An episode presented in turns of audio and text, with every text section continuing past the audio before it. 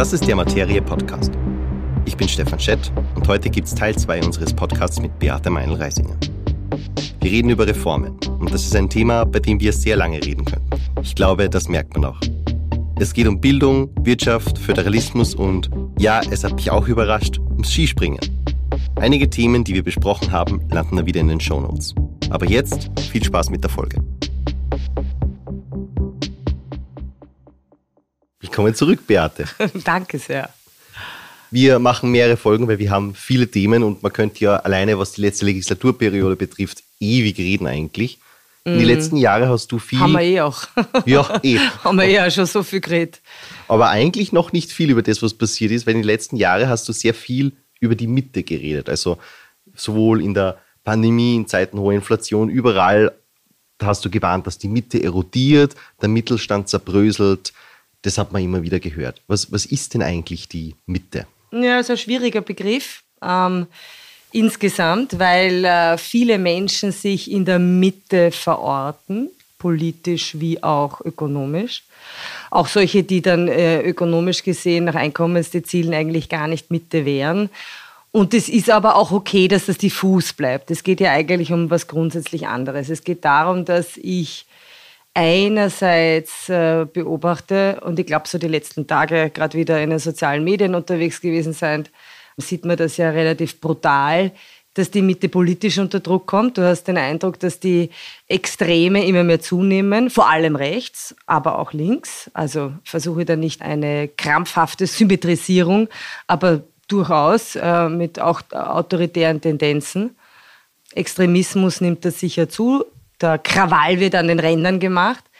Aber an diesen Rändern gibt es selten Lösungen. Und ähm, im täglichen ähm, Live- und Direktgespräch sehe ich das ja auch äh, immer wieder. Menschen sind ja nicht schwarz-weiß. Das ist ja völliger Blödsinn, dass man da in so Extremen denkt und verfällt, sondern ich erlebe da eigentlich durch die Bank viel differenziertere und ausgewogene Positionen.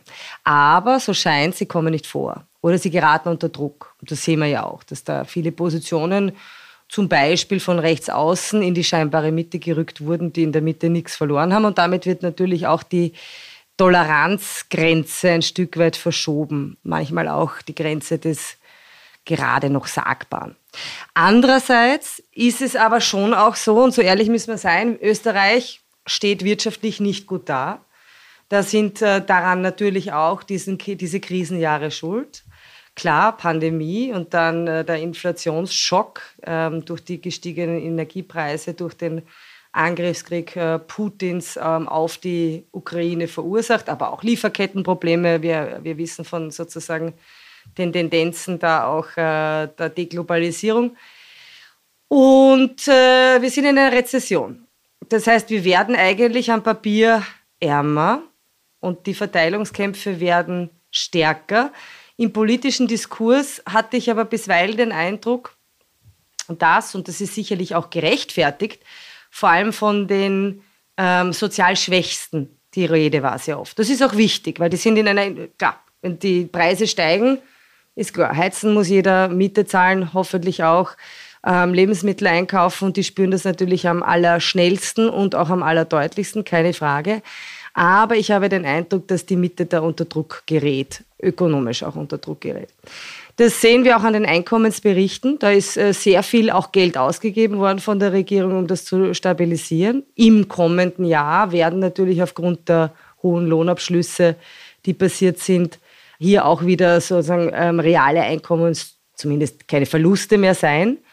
Ähm, aber wenn man sich anschaut, eigentlich jetzt schon einen erkläglichen Zeitraum, also eigentlich seit der Finanzkrise 2008, 2009, dann beunruhigt mich schon sehr, dass die Einkommen de facto stagnierend geblieben sind. Also wie gesagt, nächstes Jahr wird da hm. eine Ausnahme sein, aber reale Einkommenszuwächse kaum da waren. Im Vergleich zu Mieten? Im Vergleich zu Mieten, im Vergleich aber vor allem auch zu Eigentumspreisen. So, und jetzt kann man sagen, naja, was hat das jetzt da mit der Mitte zu tun? Ich glaube, dass das eine ganz wesentlich äh, starke Erzählung in einer Gesellschaft ist und gerade in Österreich sehr stark ist. Ähm, mach eine gute Bildung und Ausbildung, streng dich an, ähm, dann leiste deinen Beitrag ähm, und dann kannst du was aufbauen. Und dazu gehört halt auch ähm, Wohnungseigentum oder, oder vielleicht ein Haus oder Haus bauen oder ausbauen oder wie auch immer. Und diese Erzählung funktioniert nicht mehr. Das sehen wir auch bei anderen ähm, Untersuchungen, wenn man zum Beispiel Jugendstudien in Europa sich anschaut, gilt genauso für Österreich natürlich. Also junge Leute sagen nimmer mehr, äh, super, ich äh, weiß eh, mit einer guten Bildung und Ausbildung werde ich ein Highflyer, also die Zeit der eh wahrscheinlich unsympathischen, wie, wie, wie haben die geheißen da, die Kortengeckos der Welt, wie sie da irgendwie in den 80ern porträtiert und die Yuppies, das ist definitiv vorbei. Ist vielleicht auch gut so, weil man doch über das Wertesystem diskutieren könnte. Aber ich glaube, es ist vor allem halt auch der Glaube daran verloren gegangen. Auf die Frage, werde, ich's, äh, werde ich mir den Lebenswohlstand meiner Eltern leisten können, antworten da ganz viele mittlerweile nein. Und auch wenn wir fragen, also wir erheben ja da immer wieder diesen sogenannten Freiheitsindex, ähm, wo es um das subjektive Freiheitsgefühl geht. Und da ist natürlich auch die wirtschaftliche Tangente etwas ganz Wesentliches drin. Und wenn wir da die, die Menschen fragen, glaubst du daran eigentlich, dass du mit deinem eigenen Wirken, mit deiner eigenen Leistung, mit deiner Arbeit dir was aufbauen kannst? Da sagen mittlerweile ganz viele, nein, kann ich nicht. Und, Und wie kriegen wir dieses, dieses Aufstiegsversprechen wieder hin? Also was kann man da für Stellschrauben drehen als Politik? Weil ganz oft ist ja Weltpolitik, was dafür sorgt. Also Lieferketten, dass Dinge teurer werden. Da kann man oft das Gefühl kriegen, da kann die Politik, die heimische, die Innenpolitik ja gar nichts machen. Naja, also da möchte ich mal ein bisschen die Kirche im Dorf lassen. Ich meine, schau, ich verstehe schon, dass man in einer Zeit gerade lebt, wo eigentlich alle sagen, am liebsten drehe den Fernseher ab, weil es ist alles viel zu viel, äh, zu viel Krieg, zu viel Krise viel schlechte Nachrichten, äh, Klimakatastrophe, die droht. Und ich habe den Eindruck, es passiert eh nichts und es kann auch niemand lösen, weil, so wie du sagst, das sind ja alles globale Konflikte und was soll ja das kleine Österreich schon machen? Also lieber Fernseher ab oder äh, Laptop zu, einfach mal abtauchen, äh, Brain äh, abschalten im Rabbit Hole, äh, sich irgendwie einen Insta-Post nach dem anderen reinziehen und vergessen oder halt ein bisschen Streaming-Dienste, ohne den Namen zu wissen oder zu wollen, äh, in Anspruch zu nehmen. Ich nenne das ja das neue Biedermeier. Ich halte das ja für total gefährlich und äh, auch ein bisschen eine Beruhigungsbille, diese sozusagen, sie eintauchen in die digitale Welt und dann tun wir ein bisschen streamen, ein bisschen Social Media und ein bisschen abtauchen und dann schauen wir uns nette Hundevideos an. Eh alles fein, verstehe ich auch. Psychische Gesundheit ist auch ein Thema, aber das ist nicht die Zeit dafür, weil ich glaube, wenn sich alle ins Private zurückziehen, dann verliert das Politische und dann gewinnen die Falschen, dann gewinnen die Bösen. Mhm. Aber, aber, wer macht das? Also sind das Junge, sind das Ältere? Ist das überall so? Ich kenne jetzt keine genauen Zahlen, Daten, aber bei Jungen sehen wir es ja. Ich meine, wir wissen ja auch mittlerweile ganz klar den Zusammenhang zwischen psychischer Belastung oder psychischen Problemen, Mental Health Issues, ähm, wie wir es gerade auch von der Kinder- und Jugend, auch Psychiatrie hören und äh, dem Konsum von sozialen Medien. Da ist schon was unterwegs. Sollten wir auch mal drüber reden. Mhm. Vielleicht machen wir eine eigene Folge dazu. Äh, ich meine, die toxische, das Gift da in den ach so sozialen Medien und was es mit dir macht. Ähm, auch übrigens mit der Konzentrationsfähigkeit. Ich glaube, dass, mhm. wenn jeder ehrlich zu sich selber ist, dann glaube ich, können wir da alle ein Lied davon singen. Und das erfordert schon ganz viel Disziplin, jetzt ständig das Kastel in der Hand zu haben. Aber jetzt sind wir ein bisschen abgeschweift. Mein Punkt ist einfach, ähm, Österreich kann sehr wohl in vielen äh, Sachen was machen. Und wenn es gerade darum geht, auch zu schauen, wie die Steuerbelastung ist, äh, wie viel eigentlich, ähm, so jetzt kommt dieser unsägliche ÖVP-Spruch, Leistung sich lohnt äh, in Österreich, das sind schon urhausgemachte Probleme in Österreich. Also mein Beispiel ist da immer ähm, die Steuerbelastung verglichen Mitte der 70er Jahre in Österreich mit heute mir übrigens mal einen, ähm, na, das klingt jetzt so beleidigt, ich bin nicht beleidigt, Liebesprofil, ich schätze euch sehr, aber ich habe einmal einen Faktencheck gemacht und mir angeblich Blödsinn konstatiert, was, äh, was ich so auch nicht stehen lassen kann. Also um das ganz präzise zu sein, wenn man sich die Steuerbelastung anschaut, Mitte der 70er Jahre und heute und sich jemanden anschaut, sagen wir mal, ähm, Berufseinsteiger oder jemand halt äh, wie ein Hilfskoch, nehme ich immer als Beispiel, das ist sozusagen kollektivvertraglicher Mindestlohn von, ich glaube, bitte mich jetzt da nicht festnageln, 1700 Euro circa ähm, im Monat und sich da die Steuerbelastung anschaut, so sieht man, dass man heutzutage diesen Hilfskoch oder eine Berufseinsteigerin besteuert, wie damals äh, Menschen, die im ähm, Höchst, in Höchstbeitragsgrundlage waren. Also das heißt, wir besteuern heutzutage mit Steuern und Abgaben, nicht vergessen, sind nicht alles nur Steuern, sind auch Abgaben, Lohnnebenkosten und so weiter, Menschen, die gerade ins Berufsleben eingestiegen sind und jetzt nicht so besonders verdienen, wie Mitte der 70er eigentlich äh, eine Ärztin beispielsweise. Umgekehrt aber auch diese Ärztin Mitte der 70er Jahre verglichen zu jetzt, hätte die damals äh, so viel weniger Steuern gezahlt, sodass ihr da 15.000 Euro mehr im Jahr übrig bliebe. Also wenn man sich das mal überlegt, mit 15.000 Euro mehr, also natürlich Kaufkraft, wie sagt man da, bereinigt, wenn ich heutzutage als äh, junge Ärztin, die vielleicht gerade dabei ist, eine Familie zu gründen, nach Wien gezogen ist und sich die Frage stellt, kann ich mir jetzt da vielleicht irgendein Wohnungseigentum anschaffen, weil ich hätte gern ein oder zwei Kinder und irgendwie möchte ich was aufbauen, auch für die, dann sind 15.000 Euro netto mehr haben oder nicht haben schon ein gewaltiger Unterschied, nämlich genau der Unterschied zwischen einem Kredit, den du zurückzahlen kannst oder auch nicht. Das heißt, wir haben schon, wir sind ein Hochsteuerland, wir haben die dritthöchsten Steuersätze innerhalb der EU ähm, auf Arbeit, also Lohn- und Einkommensteuer plus Abgaben und Nebenkosten. Und das ist natürlich ein wesentlicher Teil, eine sogenannte Stellschraube, wo der Staat es in der Hand hätte, den Menschen mehr netto vom Brutto zu lassen. Und das wäre dringend nötig, weil, wie ich gesagt habe, den Betrieben geht es ja auch nicht gut. Ja, also wir sind in einer Rezession, insbesondere die Industrie, die im internationalen Wettbewerb steht, tut sich schwer ähm, aufgrund der gestiegenen Energiekosten, aufgrund äh, anderer gestiegener Kosten, wie natürlich jetzt zum Beispiel auch Lohnkosten durch die hohen Lohnabschlüsse, was ich nur fair, fair finde. Wenn es eine hohe Inflation ist, sollen die Arbeitnehmerinnen und Arbeitnehmer gescheite Lohnabschlüsse kriegen. Aber man muss schon auch die Kostenseite bei den Unternehmen sich anschauen, insbesondere wenn die halt im internationalen Wettbewerb sind. Nicht? Also wenn man jetzt, was ich war letztlich in einem Betrieb in Österreich, Wärmepumpenhersteller, der konkurriert halt nicht mit dem Wärmepumpenhersteller aus dem Nachbarort, mhm. sondern mit denen, die aus China kommen, aus, weiß ich nicht, Deutschland, Frankreich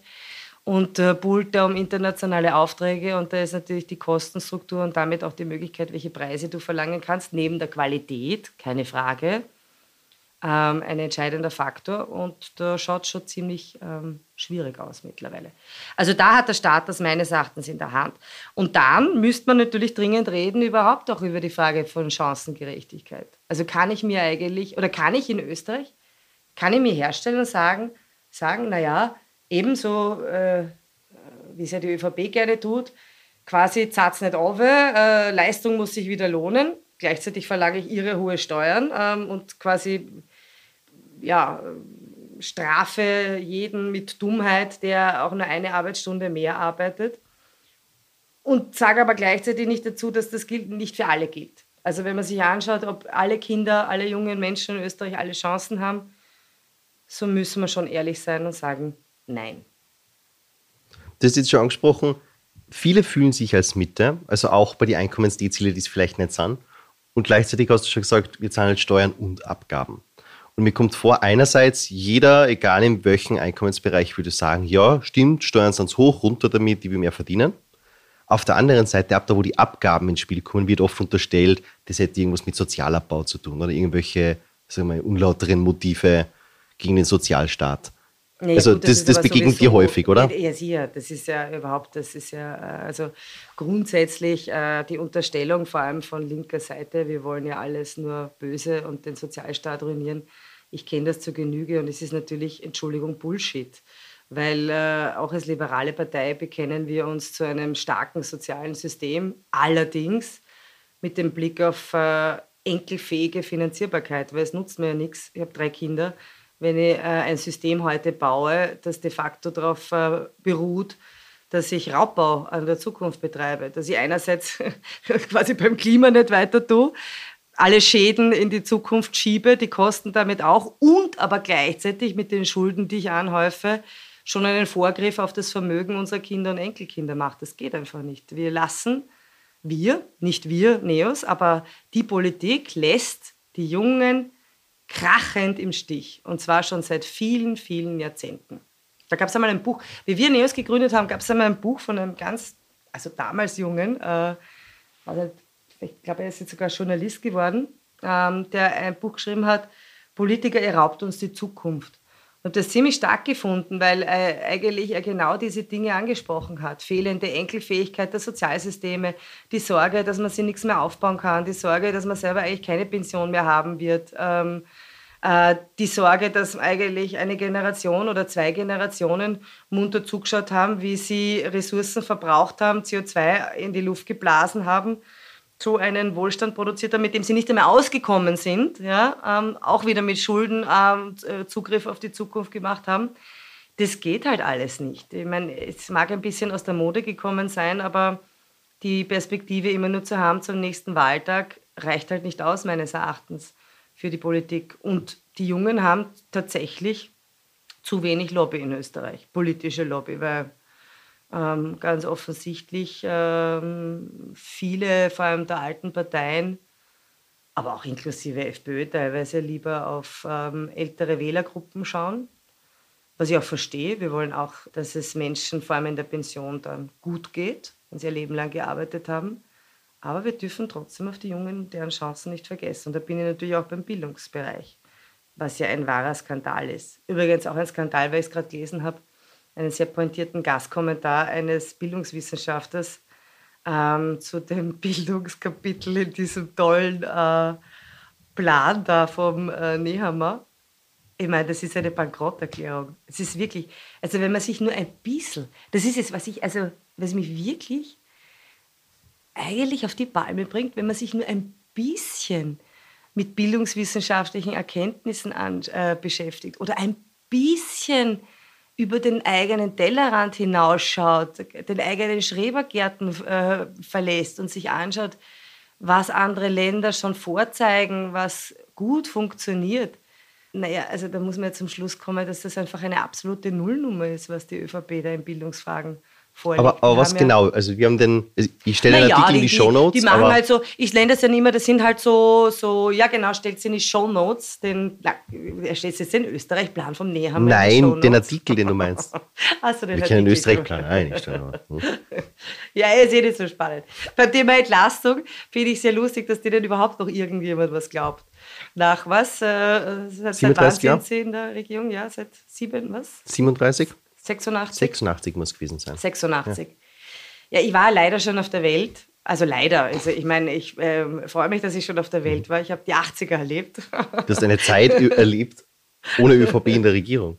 Naja, erlebt, sagen wir mal so. Ich war damals mit anderen Themen beschäftigt. Ja. Ähm, unter anderem ähm, tatsächlich vielleicht ein bisschen mit äh, den 80ern.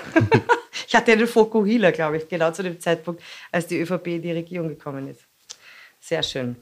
Furchtbar ausgeschaut. Ich hatte dann noch eine Zahnspange unter den Fokuhila. Das ist eine blöde Kombination. Ich hatte auch eine Brille. Ich hatte eine, eine Fokuhila, eine Zahnspange und eine Brille. Gibt es davon ein Foto, das wir für Highly diese Folge verwenden können?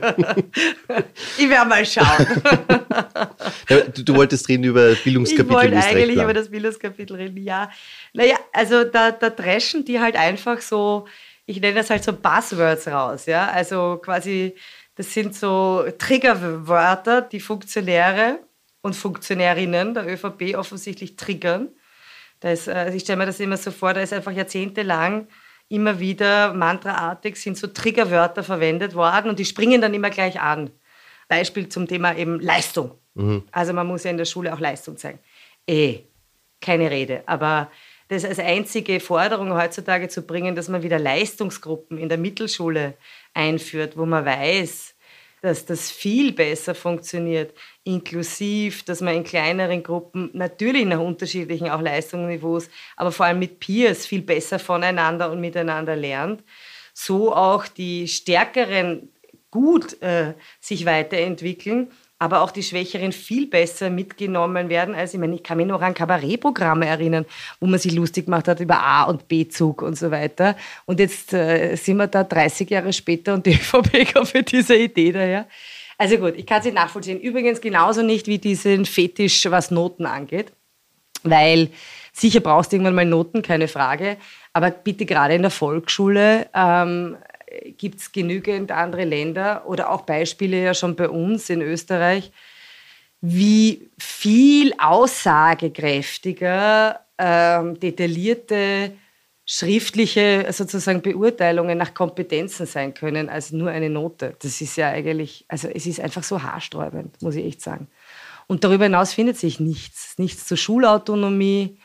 Ähm, dann äh, steht halt, dass man am Ende der Pflichtschule Deutsch und Grundrechenarten können muss. Ich bin halt der Meinung, mhm. dass man eigentlich schon vorher auch schauen sollte, ob die Kinder und Jugendlichen das können. Ja, es ist, ich bin mal bei einer Podiumsdiskussion gesessen mit der Jugendstaatssekretärin Claudia Plackholm zum Thema Bildungspolitik. Und die hat da irgendwie Ähnliches von sich gegeben.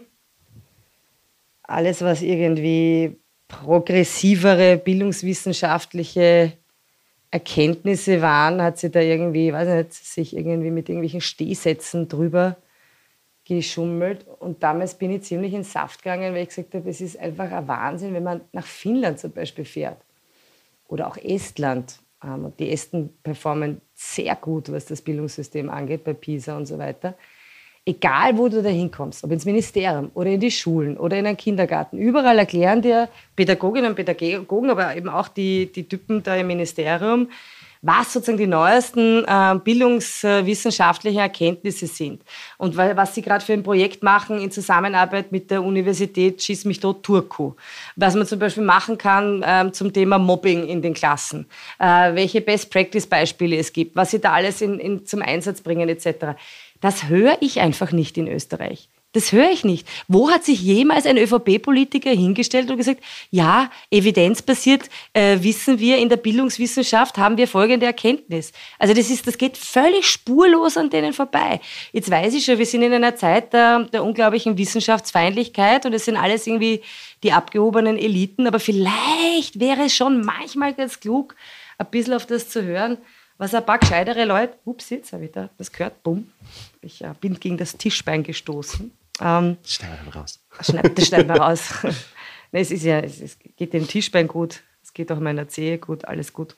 Ähm, also was einfach Erkenntnisse sind, wie Kinder lernen, was Entwicklungspsychologie angeht, äh, etc. Das, das, es ist wirklich, es ist, es ist so ein Armutszeugnis, unfassbar. Also der ÖVP darf man wirklich nicht die Verantwortung über für also.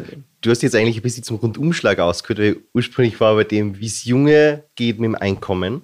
Oder du bist bei der Bildung ausgestiegen? Naja, weil, naja schau, also, warum ist das wichtig? Weil ähm, wir müssen uns ein bisschen auch darauf einigen in einer Gesellschaft, was wir eigentlich von den Menschen erwarten. Also wie viel Eigenverantwortung ist nötig in einer Gesellschaft und wo braucht es die Solidarität? Ich weiß, das ist eine heikle Diskussion, aber ich fürchte, wir müssen sie führen auch vor allem entlang der Frage, wie soll man denn unsere Sozialsysteme später finanzieren? Weil die unbequeme Wahrheit ist halt schon auch, wenn wir alle nur noch 20 Stunden arbeiten, wird sich das nicht ausgehen. So.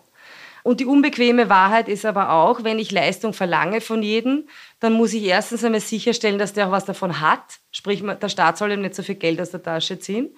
Und andererseits aber auch sicherstellen, dass wir wirklich auch jeden zumindest der Utopie folgen von Chancengleichheit und Chancengerechtigkeit. Gleichheit gibt es nicht. Ich bin mir auch nicht einmal sicher, ob das so erstrebenswert ist, weil ja eigentlich die Vielfalt gefeiert gehört im Leben und die, gerade auch wenn es um Bildung geht, die unterschiedlichen Talente, Neigungen und Begabungen. Aber Chancengerechtigkeit ist etwas sehr Wichtiges. Und wer sagt, es ist mir eigentlich wurscht, wenn ein Drittel die Pflichtschule verlassen und nicht sinnerfassend lesen können, der ist entweder unfassbar kaltherzig oder er ist und oder er ist ein ökonomischer Vollidiot. Weil was habe ich denn davon, wenn die Kinder und die Jugendlichen mehr oder weniger direkt ins AMS gehen, weil sie nicht in der Lage sind, selbstbestimmt und eigenverantwortlich zu leben und damit auch einen Beitrag zu leisten. Wir konnten auch darüber reden, dass viele das gar nicht können. Und die brauchen natürlich ein starkes äh, soziales Netz. Wir könnten übrigens auch darüber reden, wie in Österreich äh, wo angeblich Leistung so wichtig ist und Eigenverantwortung, wobei Eigenverantwortung, finde ich, gehört wirklich gestärkt. Bei uns ist schon noch sehr viel Paternalismus da. Hat man, glaube ich, auch in der Pandemie gesehen, von oben herab. Ähm, ich erkläre dir, kleinen Bürger, was du zu tun und zu lassen hast. Aber wie wir äh, zum Beispiel mit Menschen mit äh, Behinderungen oder mit Beeinträchtigungen umgehen.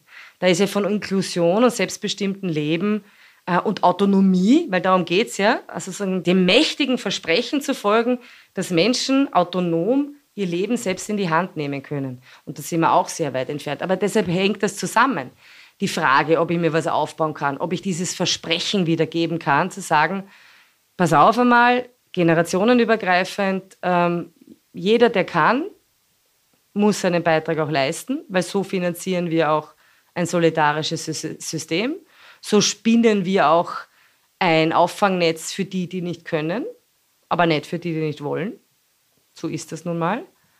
Und dafür geben wir dir aber auch die Chancen.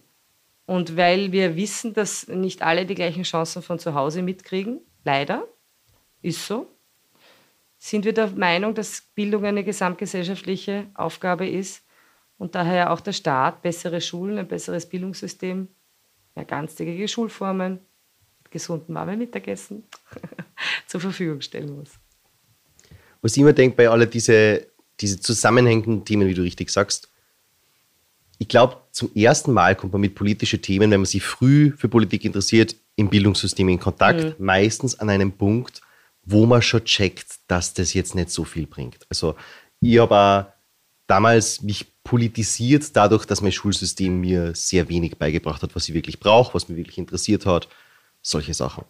Und dann kommen diese ganzen anderen Themen, die du ansprichst, so beim Klima wird nichts da, wir haben Staatsschulden, ich weiß nicht, ob ich eine Pension kriege, solche Sachen.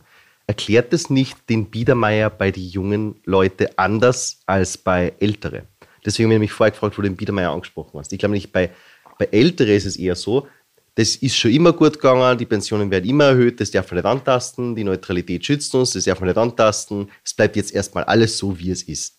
Ja, und bei, bei Jungen ist es ganz anders. Es darf nicht so bleiben, wie es ist, aber das, das ist ja eine andere ja Ohnmacht. Viele. Aber da spüren ja ganz viele, dass das einfach keinen Sinn hat, die ganze Zeit an irgendwelchen Mantras festzuhalten, die keine Gültigkeit mehr haben. So wie du gesagt hast, das Mantra, die Neutralität schützt uns, das ist einfach falsch und übrigens brandgefährlich. Ja, ich weiß es nicht. Ich könnte natürlich jetzt so die küchenpsychologische Expertise der Meindl-Reisiger raushängen lassen. Ich weiß es nicht. Faktum ist schon, dass wir auch ähm, durchaus in Jugendwertestudien sehen, dass sozusagen da dieses Revolutionäre, was man vielleicht vor einigen Jahrzehnten gehabt hat, nicht so da ist, dass es eigentlich sehr traditionelle Wünsche sind, die junge Menschen haben, also eben Familie gründen, Kinder haben, vielleicht ein Haus baut, was ja auch okay ist. Ähm, und warum sie sich nicht stärker auflehnen, das weiß ich eigentlich nicht. Ich meine, bei Fridays for Future war es ja so. Da sind äh, Junge auf die Straße gegangen, ähm, punktuell, also zu einem, zu einem für sie sehr wichtigen Anliegen. Aber generell für mehr Gerechtigkeit, sozusagen, vergesst nicht auf uns, tatsächlich wundert es mich eigentlich eh, dass da die Jungen nicht stärker aufschreien. Ich weiß nicht, was der Grund ist für das neue Biedermeier. Ich weiß es wirklich nicht. Ähm, es ist vielleicht jetzt auch nicht die Zeit der, der Revoluzer. Die Alt-68er sind schon in Pension langsam. Und auch nicht mehr so revolutionär wie damals. Genau, die kriegen jetzt ihre Pension und, und alle mehr so revolutionär. Na, ich sehe es ja zum Beispiel auch bei Frauenthemen, dass eigentlich äh, ich teilweise den Eindruck habe, dass es ein bisschen mehr eine Retro-Welle da gibt. Dass ich zumindest den Eindruck hatte, ich war, bin feministischer, mit feministischeren Gedanken aufgewachsen. Aber weißt du, ich tue mir das schwer. Ich habe da jetzt keine, ich bin da nur sehr hobbymäßig jetzt unterwegs und das ist eher, eher sozusagen ähm, meine, eigene, meine eigene Beobachtung ähm, heraus. Ich meine, ich glaube auch, dass viele äh, junge oder Kinder zum ersten Mal in der Schule tatsächlich mit Politik in, in, in Beziehung kommen und mit der Frage eines Bildungssystems. Ob sie es ja quasi auch auf eine Metaebene heben und sagen, jetzt beschäftigt sich damit, ist das eigentlich, was ich da sehe, muss das so sein oder geht das nicht besser? Das weiß ich nicht. Aber ich erlebe zum Beispiel schon auch bei meiner älteren Tochter, die jetzt in der Oberstufe ist, dass sie gesagt hat zu mir, und da gab es jetzt durchaus die Diskussion zu die finde ich nötig ist zur Reform der Zentralmatura.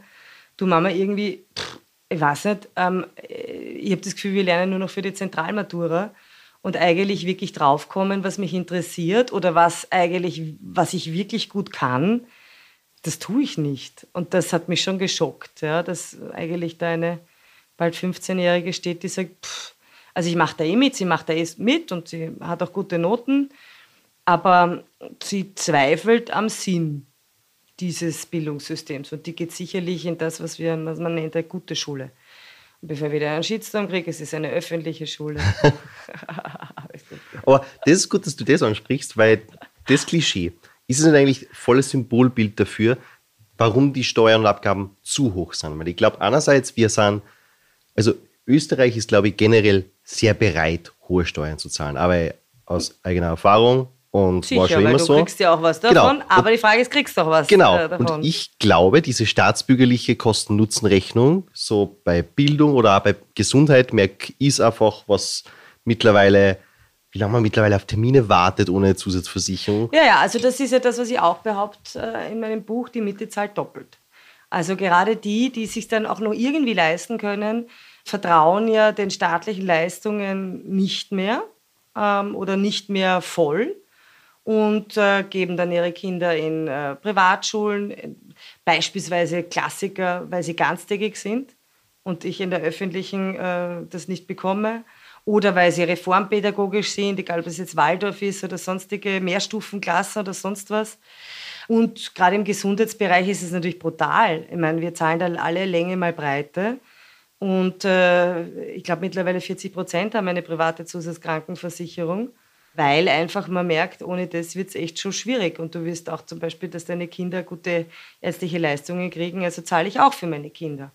Weil du ohne, äh, ich, bin ja, ich bin ja noch konservativ. Ich äh, habe ja da, also ich habe eine, glaube ich, Krankenhauszusatzversicherung, aber keine Privatarztversicherung, mhm. weil ich mich weigere, weil ich sage, Entschuldigung, es gibt super Ärzte mit Kassenverträgen. Aber es ist echt verdammt schwer geworden, eine zu finden oder eine Ärztin zu finden, wo man dann auch in einer halbwegs annehmbaren Zeit einen Termin bekommt. Das ist wirklich brutal geworden. Und das geht sich natürlich nicht aus. Weil viel Steuern zahlen, wenn ich dafür gute Leistungen kriege und sage, das ist besser, dass wir das so organisieren, okay. Aber viel Steuern zahlen und dann daneben ähm, auch noch privat dafür zahlen zu müssen, weil man einfach diesen staatlichen Leistungen misstraut, das geht nicht. Haben wir übrigens auch beim Thema Nachhilfe. Österreichische Eltern zahlen Millionen, hunderte Millionen Euro Nachhilfe pro Jahr. Warum? Ich war in Estland und habe dort mit unserer Bildungssprecherin, der Martina Künzberg, waren wir dort und haben, eh, wir haben ganz viele Schulen besucht. Und in einer Schule, kann ich mich noch erinnern, hat die Martina gefragt, die eine Lehrerin, äh, ja, wie das denn in Estland so ist mit äh, Nachhilfe. Ob da die Eltern viel unterstützen am Nachmittag oder ob es da äh, private Nachhilfe, Institute oder Angebote gibt. Und die Lehrerin hat das völlig fassungslos angeschaut. So, Was ist Nachhilfe? So, ja, und hat gesagt, ja, but, but that's our job.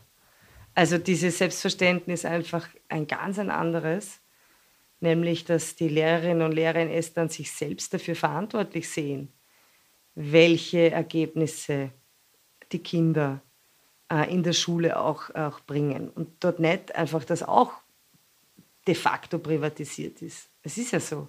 In Wirklichkeit ist ganz viel privatisiert worden. Die Eltern müssen entweder selber Mittagessen kochen und dann sich hinsetzen und Hausübungen mithelfen oder lernen für die Schularbeit oder teilweise halt, wenn sie es können, ein Geld in die Hand nehmen und Nachhilfe zahlen. Und das ist natürlich, das geht natürlich nicht. Es ist natürlich auch sozialer Sprengstoff, weil wer kann das dann?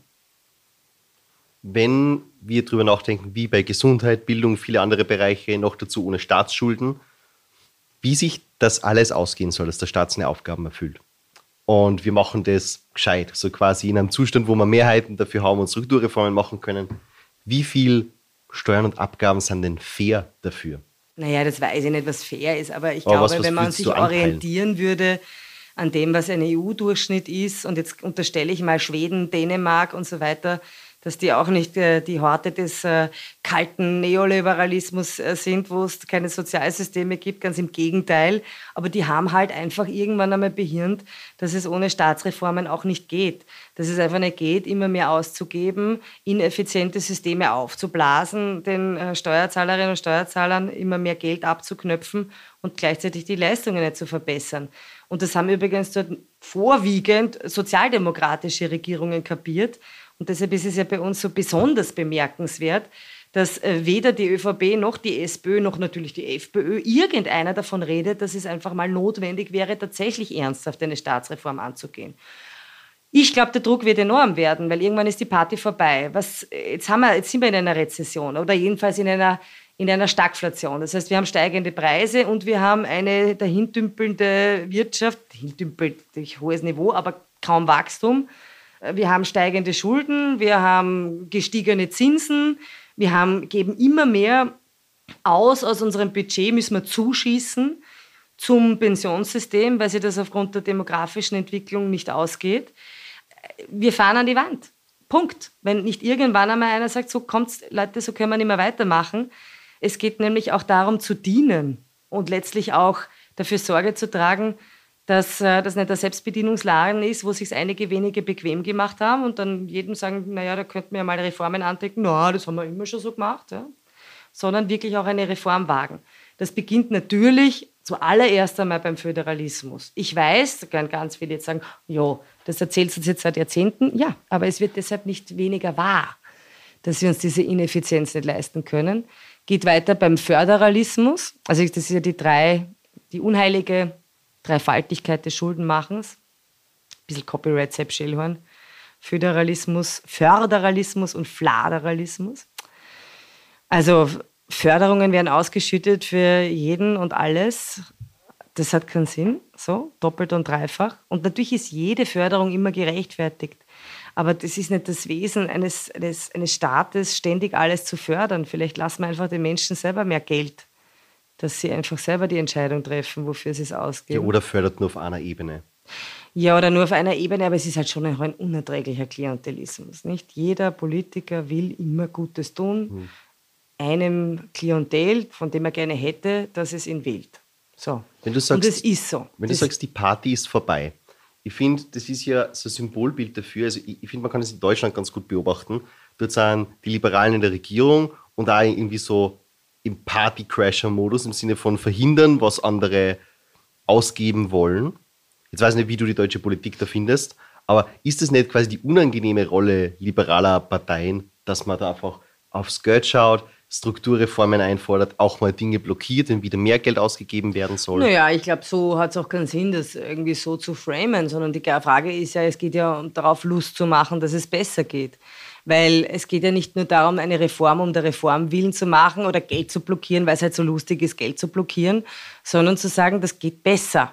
Ähm, Stichwort Föderalismus im Gesundheitsbereich, wenn ich da endlich zu einer Reform äh, komme, wobei dort ist ja noch ein viel größerer gordischer Knoten. Da habe ich ja die Bundesländer und die Sozialversicherungsträger und dann habe ich auch noch die Ärztekammer, die da mitredet.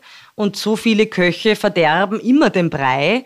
Es gibt null Steuerungsmöglichkeit und es ist am Ende einfach nur teuer ineffizient und auch nicht gut für die Patientinnen und Patienten.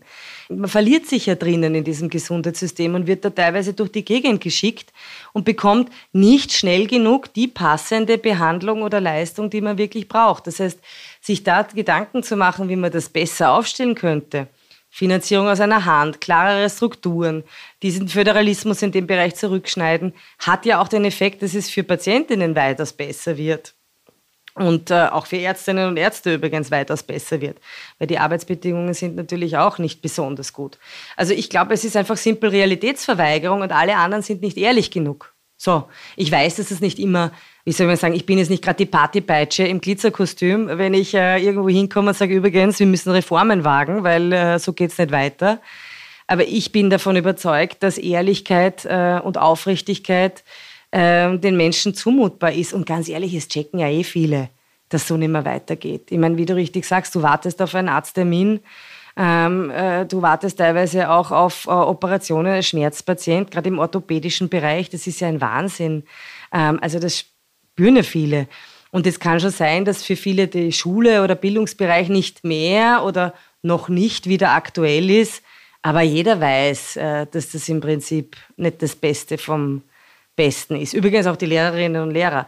Also, da braucht es eine Ehrlichkeit und auch den Willen zu Reformen. Punkt aus. Und was ich nicht, wirklich nicht verstehen kann, ist dann ausgerechnet, dass ausgerechnet die, die ein, so wie wir, ein ehrliches Bestreben haben, es besser zu machen, mit dem Geld der Steuerzahlerinnen und Steuerzahler bessere Leistungen zu bekommen, mehr Leistungen auch zu bekommen, bessere Ergebnisse zu erzielen und das Ganze auch weniger teuer zu machen, sodass den Menschen mehr netto vom Brutto bleibt, dass dann da von mancher Seite, wie gerne Arbeiterkammer oder auch Gewerkschaft, ausgerechnet die, die angeblich die Vertreter der Arbeitnehmerinnen und Arbeitnehmer sind, dagegen wettern, dass wir beispielsweise sagen, die Lohnnebenkosten sind zu hoch und die gehören gekürzt. In meiner Welt sollte eine gute Arbeitnehmervertretung vor allem darauf schauen, dass die Arbeitnehmerinnen und Arbeitnehmer ordentlich viel in der Geldbörse haben. Punkt aus. Wie ist es für die, wenn diese also Gegenargumente ist ja ein freundliches Wort kommen, vor allem auf Social Media. Ich weiß, dass die das persönlich beschäftigt. Also ich glaube, gerade im, im, Taxi hast du wieder gesagt, irgendwer auf Twitter war deppert oder so. Ähm, Na gut. Ja, was jetzt nicht selten ist natürlich, das passiert nicht nur dir. aber, aber deppert habe ich sicher nicht gesagt. Na, das ist jetzt mein Wording. Na, aber, ja, habe ich ja natürlich vielleicht schon gesagt. Aber wie geht es dir mit dem politischen Diskurs darüber, der ja auch vor allem über Social Media ja, mittlerweile vermittelt wird? Das ist tot. Das ist ein toter Ort. Na, ernsthaft. Also wenn ich nicht politisch tätig wäre, die, die mir das ganze, diesen ganzen Irrsinn der sozialen Medien mehr antun. Aber da sind wir wieder beim Biedermeier. Ne? Also es funktioniert dann halt auch schon, mundtot gemacht zu werden, weil es einfach so mühsam geworden ist. Demokratie braucht Debatte. Aber dafür braucht es auch funktionierende Debattenräume und das sind keine Debattenräume. Das sind äh, Richtplätze, wo einfach nur skandiert und gebrüllt wird und eigentlich nur zählt, wer am, am lautesten oder am stärksten am Lautstärkeregler dreht ähm, und einfach einmal da ordentlich reinrotzt. Was mich am meisten beschäftigt äh, in letzter Zeit, ich habe es eh schon ein paar Mal gesagt, ist ähm, vor allem diese Lust daran, sich jeweils am anderen abzuarbeiten. In, also ich sage immer, es sind ja unglaublich viele selbstgerechte Richter und Henker unterwegs äh, in den sozialen Medien, aber der politisch Andersdenkende, der wird ja richtig zum Feind. Ne? Also das ist ja nicht nur ein, einfach ein Andersdenkender, wo ich vielleicht einmal sage, du, ich finde, das ist einfach äh, ein Plätzchen, was du sagst, sondern das ist ein Feind und dieser Feind muss vernichtet werden. Und das ist halt schon ein Wahnsinn. Und das ist schon ein Wahnsinn, wenn es um echte Menschen geht. Aber besonders arg ist natürlich, wenn du dir überlegst, dass da halt Abertausende Bots unterwegs sind, äh, gesteuert aus irgendwelchen Trollfabriken oder irgendwelchen, äh, keine Ahnung was, äh, rechtsrechten Medienplattformen. Wobei, noch einmal, ich meine, es ist auch, auch von linker Seite die Diskursqualität nicht gut, wenn ich nur an das, was ich als Vokismus bezeichne, ähm, denke. Da ist man auch sehr schnell gecancelt und niedergemacht und gebrandmarkt und überhaupt äh, moralisch niedergeknüppelt. Das bringt uns nicht weiter. Das ist einfach ist tot. Also eigentlich ist es für die Demokratie vielleicht sogar gefährlich, wahrscheinlich sogar gefährlich, aber zumindest als Diskursraum zum Vergessen. Was glaubst du, kann man, und ich lasse jetzt mal offen, ob das Politik, Plattformen, wie immer ist, dagegen machen? Weil auf der einen Seite zum Beispiel der Elon Musk gibt sich als Free Speech Absolutist und jetzt haben wir russische Propaganda auf. Ja, na gut, er hat ja halt gesagt, halt jede, jede politische so Äußerung ist irgendwie Propaganda.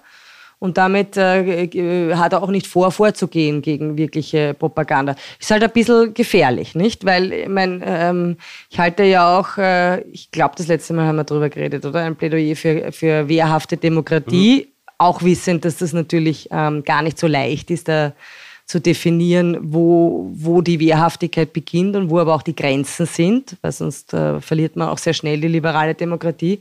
Aber ich glaube, völlig unzweifelhaft steht fest, dass wir wirklich nicht so naiv und entschuldige, sage ich, deppert sein können in Europa und uns auch noch die russischen Trolle und russischen Kreml, also die Kreml-Narrative Freihaus äh, ins Haus äh, liefern lassen und zuschauen, ähm, quasi irgendwie äh, äh, feig sind, wie, wie unsere, unsere Gesellschaften destabilisiert und unsere Demokratien unterwandert werden. Also ich meine, also da muss man schon besonders masochistisch veranlagt sein, um zu sagen, ja kommt's nur, kommt's nur, macht's uns nur fertig und ruiniert uns alles. Spaltet unsere Gesellschaft und tut's ein bisschen aufhussel. Gerne. Na sicher nicht. Und da musst du dich einfach, muss auch, eine, ein, auch ein Staat, auch Europa sich wehren. Tut's auch. Also auf die Frage, was kann man da tun politisch? Na grundsätzlich, ähm, und jetzt weiß ich schon. Ähm, vielleicht das, was Europa, sagen manche, auch kritisch am besten kann, regulieren. Und da wird auch sehr viel reguliert, aber gerade im Bereich der sozialen Medien ist das natürlich Vorreiter, ist die Europäische Union Vorreiter, jetzt auch mit diesem Digital Service Act, der ja immerhin jetzt auch Auflagen bietet für diese Plattformen, auch für den Herrn Musk. Und wenn er sich nicht daran hält, dann möge er sich bitte zurückziehen vom Markt. Es ist eben äh, sehr wohl so, dass in dem Bereich, wo meines Erachtens die Freiheit jedes Einzelnen bedroht ist, das Primat der Politik gilt. Punkt aus. Und man sich nicht treiben lassen kann von irgendwelchen Konzernen oder, oder äh, verhaltensauffälligen Milliardären. Das zweite Thema ist, äh, dass ich davon überzeugt bin, dass du wettbewerbsrechtlich gegen die vorgehen musst. Also schreibe ich auch in meinem Buch. Früher hätten wir gesagt, ähm, dass, also es sind marktbeherrschende Stellungen, ist ganz klar.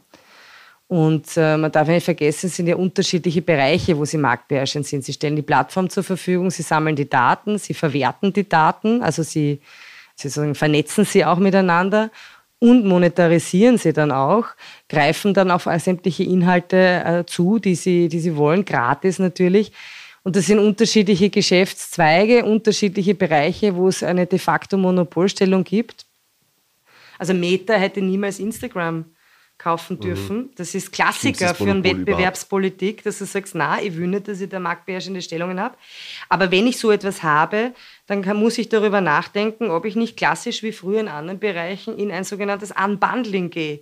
Dass ich sage, okay, pass auf, du kannst eben nicht alles gleichzeitig besitzen und überall äh, Monopolist sein. Ich kann nicht über deine Plattform gehen, du hast alle meine Daten, du verwertest alle meine Daten, du monetarisierst alle meine Daten und entscheidest auch noch darüber, was ich sehe oder was ich nicht sehe.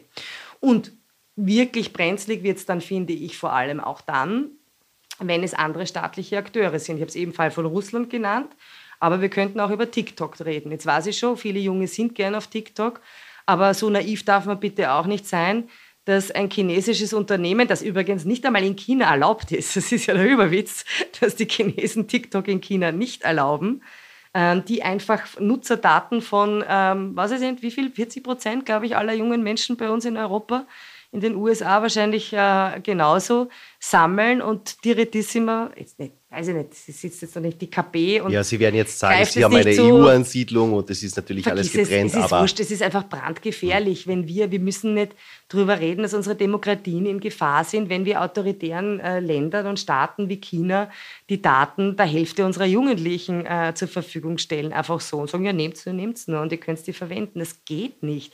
Das sind sicherheitspolitische Überlegungen, die hier dringend nötig sind und ich, also das hat auch nichts mit Freiheit zu tun. Das ist eine Einschränkung der Freiheit in Wahrheit. Das ist eine Bedrohung der Freiheit. Das ist, man darf auch, finde ich, Freiheit nicht mit Naivität verwechseln. Das ist total naiv. Da war ein ganz interessanter Falterartikel letztlich, wo eine Redakteurin so einen Selbstversuch gemacht hat, so ein TikTok-Profil einer 14-Jährigen. Kommt das in die Show Notes? Natürlich, immer, immer, immer wenn ich was äh, eintippe, ist es Shownotes. Shownotes. Ja. Eigentlich wollte ich das immer mal in meinem Leben sagen. Die Details dazu findet ihr in den Shownotes.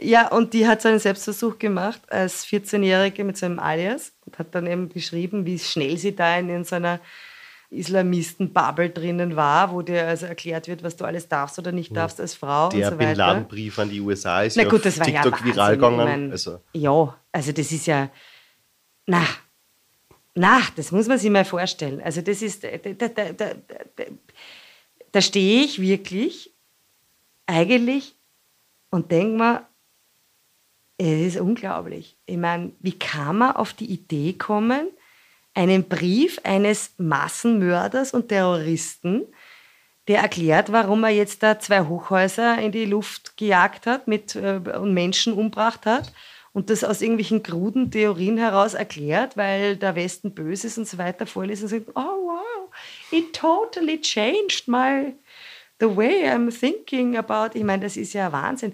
Da denkt man sich ja wirklich, also der Westen schafft sich selber ab.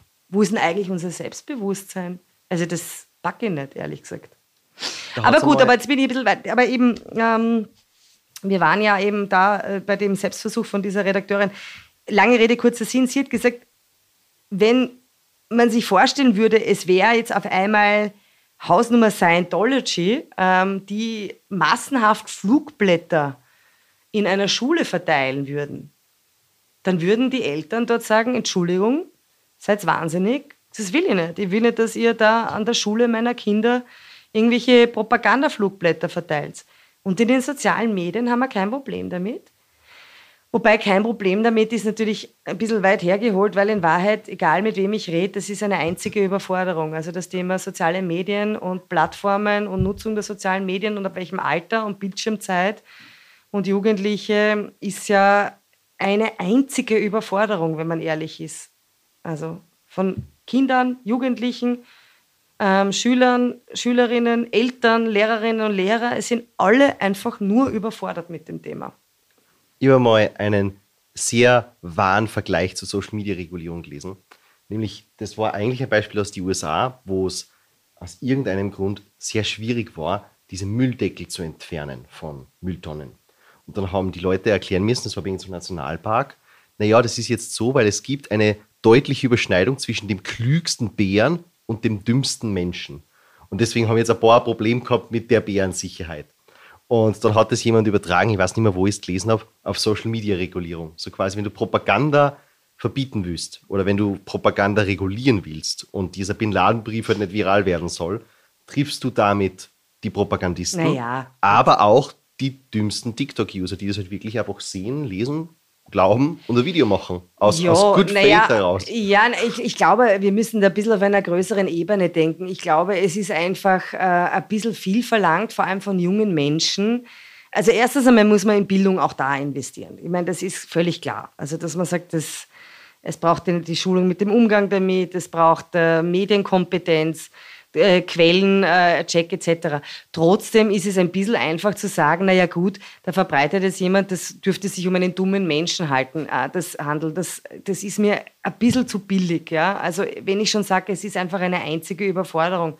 Und ich meine, es ist tatsächlich teilweise nicht leicht zu sehen, was ist jetzt da ähm, richtig und was ist da falsch. Und gerade als junger Mensch ist man auf der Suche und reibt sich und nimmt vielleicht auch mal bewusst provokante Positionen ein, ähm, die man dann eh vielleicht zwei Monate wieder selber für bescheuert hält ähm, oder ähnliches. Aber Punkt ist, ich glaube, man muss sich ein Stück weit schon auch als Staat oder auch als Europäische Union dagegen wehren, wenn es systematisch passiert.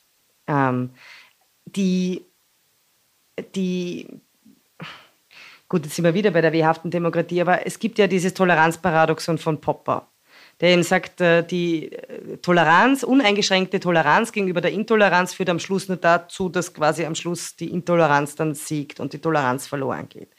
Gleichzeitig sagt er aber auch, und jetzt ist es ein bisschen blöd, dass ich es wörtlich nicht von mir habe, aber dass es so sinngemäß immer dann noch okay ist, also dass man dann nichts machen muss, wenn es mit den Mitteln des normalen Diskurses eingehegt werden kann. Also wenn du sozusagen sagst, im Rahmen eines Diskurses gibt es halt ein paar, die sagen, ähm, nein, eins und eins ist nicht zwei, sondern drei. Und ich möchte jetzt bitte keine, keine irgendwie, keine Ahnung, sonstige ähm, Diskussion anfangen. Aber ähm, äh, und dann sagt man, okay, solange das halt ein paar glauben, ist es wurscht. Da muss ich jetzt nicht dagegen vorgehen. Ich muss es nicht verbieten. Ich muss nicht den Thesensatz eins und eins ist gleich drei verbieten staatlich. Flache ah, Erde, oder? So flache Erde, ganz genau. absurd genau. und keine Auswirkung auf dein Leben. Ja, es ist völlig wurscht. Also wenn ein Paar was glauben, dann soll, soll jeder glauben, was er will, von mir aus. Äh, vor allem, wenn es eigentlich nur sein eigenes oder ihr eigenes Leben betrifft. So. Aber es wird dann problematisch, wenn es Mainstream wird. Und dann sind wir auch wieder in der Mitte. Ich habe mich auch da, ähm, im Zuge des Buchs versucht, ich meine, ich bin ja keine Wissenschaftlerin, aber ich habe schon versucht, meine eigenen Gedanken zu sortieren. Ähm, ein ständiger Akt des Scheiterns. naja, jetzt mache ich mich selber schlecht. Aber es ist tatsächlich so, dass je tiefer du da eintauchst, desto mehr kommst drauf, wie komplex alles ist und dass du nichts weißt. Aber ich habe auch zum Thema Verschwörungstheorien mir einiges durchgelesen. Und da bin ich auf einen Artikel auf Wissenschaftlichen gestoßen, der eben gesagt hat, Verschwörungstheorien haben im Vergleich zu früher abgenommen. Weil früher äh, quasi vor der Aufklärung äh, war das die, also könnte man so weit gehen und sagen, vieles, was äh, Glaubenssätze waren, sind auch eine Art Verschwörungstheorie. Würde ich jetzt nicht zwingend sagen, aber natürlich die Versuche, eine Welt zu erklären, die dir sonst nicht erklärbar ist. Und mit Aufklärung und äh, auch äh, Verbreitung sozusagen von Medien und, und Büchern hätte das alles abgenommen, beziehungsweise wäre an den Rand gedrängt worden. Ja, ich hoffe, dass das so ist. In den sozialen Medien erlebe ich was anderes, nämlich dass die eigentlich wieder die Mitte erreichen und eine unglaubliche äh, Verbreitung finden. Und mein Beispiel, wie gesagt, nicht wissenschaftlich, aber ist, weil du vorher gesagt hast, Flat Earth. Ich meine, ich kann mich erinnern, wie ich zum ersten Mal von dieser QAnon äh, gehört habe. Also irgendwie so die Eliten haben irgendwie, zapfen kleinen Kindern das Blut ab, um an diesen... Genau, Hillary Clinton in der Pizzeria. Genau, so. Wie ich das das erste Mal gehört habe, habe ich mir gedacht, also ich habe selten einen größeren Schwachsinn gelesen. Wer soll denn so etwas glauben? Wirklich. Turns out, viele. Turns out, ähm, dass bei dem Putschversuch da beim Kapitol äh, nicht wenige Q-Fahnen zu sehen waren.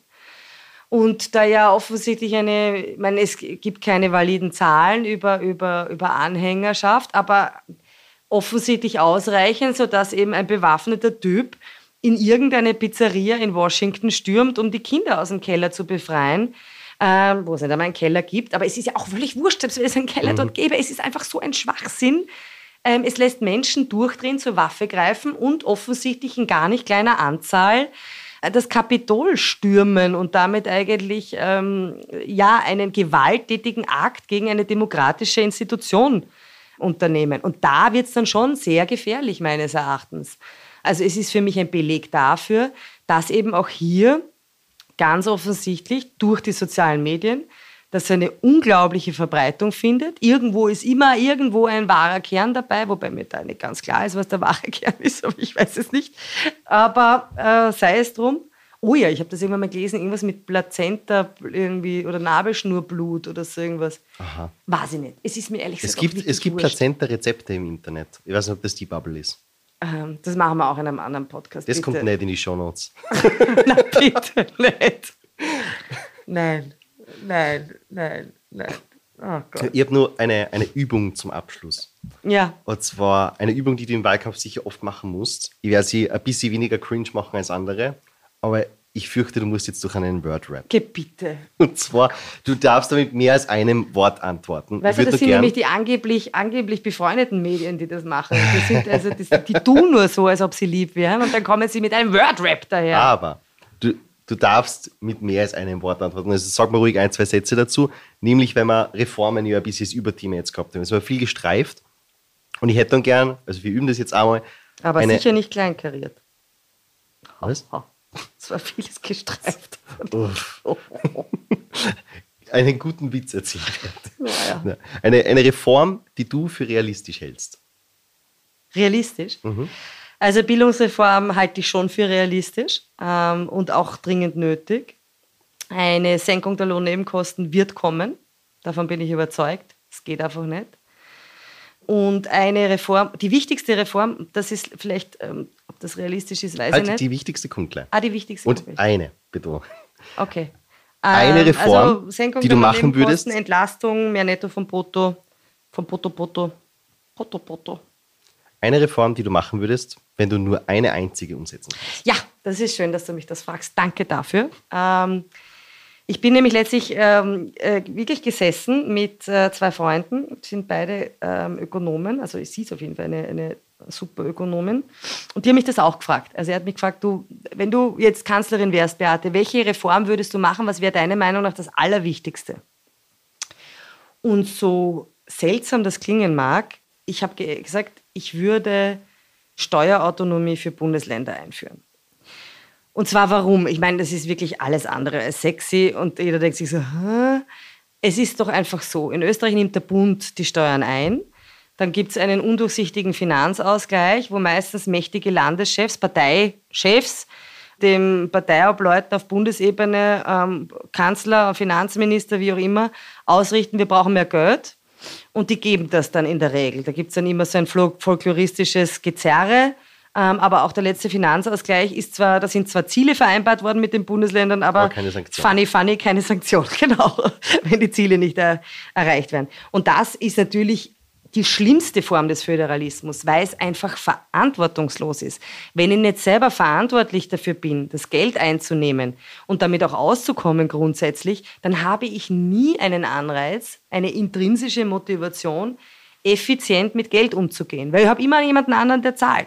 Na, wenn ich umeinander renne und äh, einkaufen gehe, aber immer die Kreditkarte von jemandem anderen mit habe, super. Ich meine, da muss ich mir eigentlich nicht die Frage stellen, ob man diesen Fetzen noch leisten kann oder nicht, weil es ist, betrifft mich eh nicht.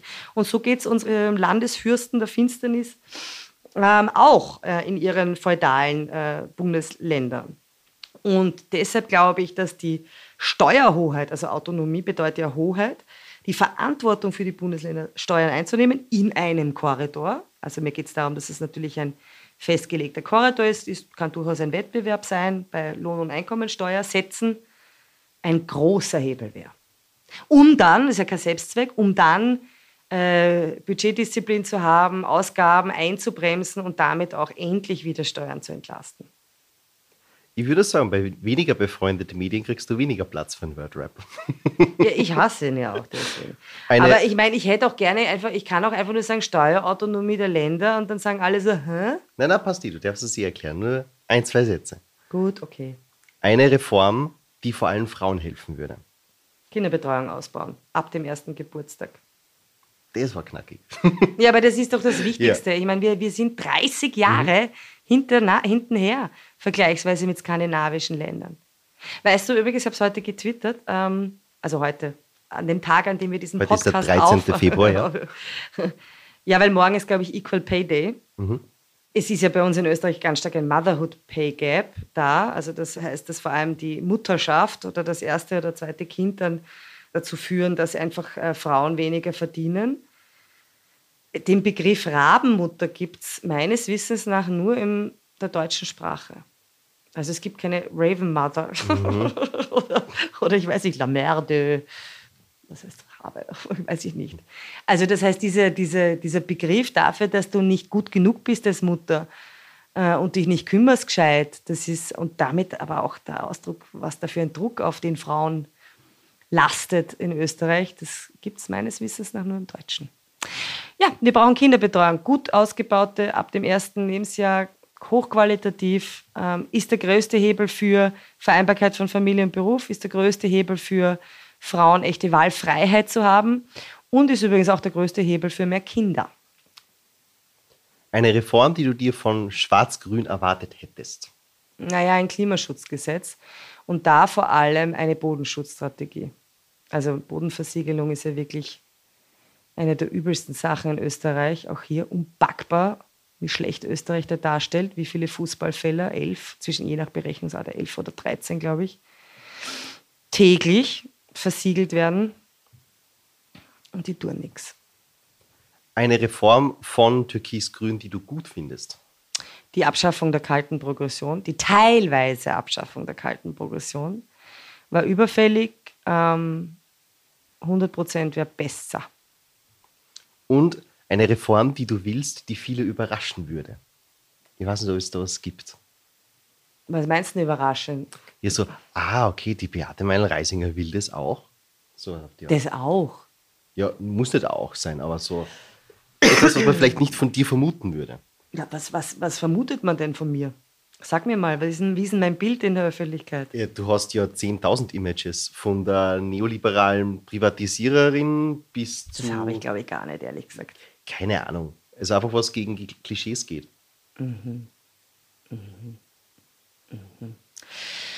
Ähm, was wäre mir wichtig? Was bringt mich regelmäßig wirklich auf die Palme? Ja, also Bodenversiegelung bringt mich wirklich auf die Palme.